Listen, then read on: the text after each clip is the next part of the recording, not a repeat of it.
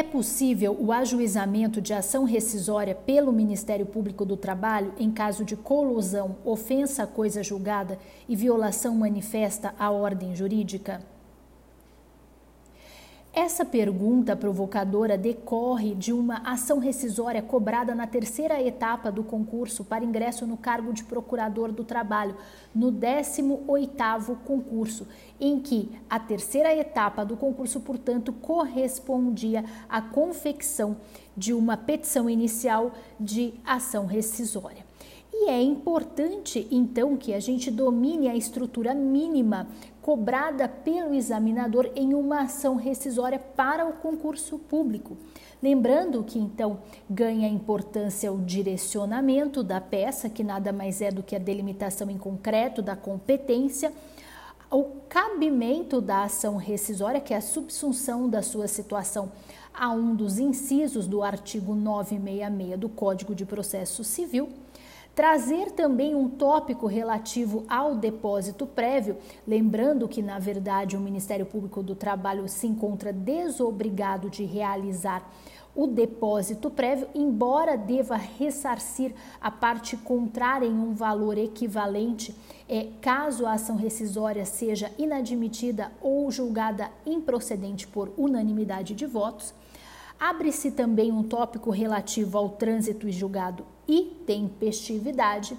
Deve-se também justificar a legitimidade ativa do Ministério Público do Trabalho e a legitimidade passiva, tendo atenção então aos termos da súmula 406 do TST.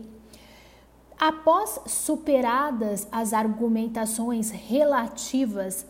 a, as, aos pressupostos processuais e condições da ação, prosseguimos para o mérito, abrimos um tópico relativo à tutela provisória, por fim, pedidos e requerimentos finais, data, local e assinatura, atentando-se que o pedido será então a realização de um juízo rescindente e, se for o caso, o rejulgamento da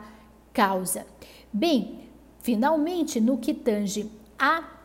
legitimidade ativa é, do Ministério Público do Trabalho, temos que lembrar que as hipóteses previstas no artigo 967, inciso 3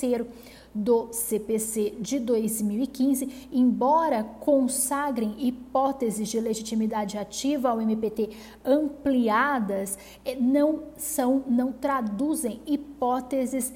taxativas. Na verdade, cuida-se então é, de um rol meramente exemplificativo, como é possível se extrair da súmula 407 do TST. Até mais, pessoal!